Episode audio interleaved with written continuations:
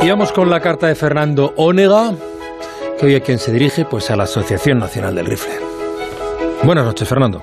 Muy buenas noches, Juan Ramón, y malas noches a la Asociación Nacional del Rifle de Estados Unidos.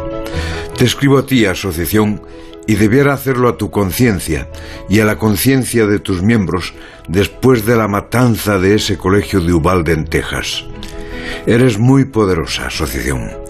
Da la impresión de que eres más poderosa que los presidentes de tu nación que intentaron acabar contigo. El propio Biden confesaba hoy su impotencia ante vosotros cuando preguntaba ¿Cuándo, en nombre de Dios, vamos a hacer frente al lobby de las armas? Con la financiación de campañas electorales como la de Trump, 30 millones de euros, has logrado una influencia que en España calificaríamos como corrupción por su compra de voluntades políticas. Pero en esas cosas no os fijáis, miembros de la asociación. En esas cosas no se entretiene vuestra conciencia.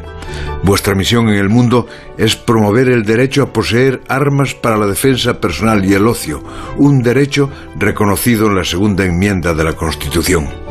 Y conseguís ese objetivo.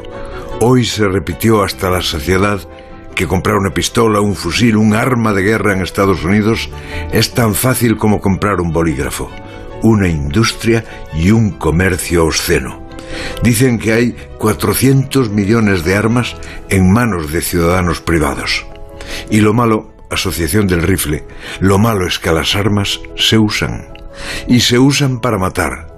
Solo en lo que va de año murieron más de 200 personas en tiroteos, 27 en colegios y 8.000 personas cayeron abatidas por las armas que vosotros defendéis.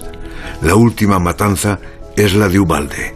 19 críos, más dos profesores, acribillados a balazos por un joven de 18 años. Me importa poco que fuese un loco, un resentido por el bullying que le hicieron en el colegio. Me importa que mató a 21 personas y de ellas 19 eran críos. Le escuché a Juan Ralucas que pasado mañana celebráis una especie de asamblea. Decidme, ¿en ese congreso del viernes vais a rendir homenaje a los muertos o a los asesinos?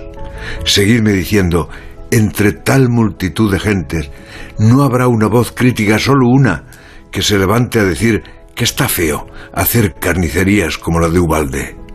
No espero de vuestro fanatismo el menor de los lamentos, pero todavía espero que no consideréis la masacre de Ubalde como un accidente.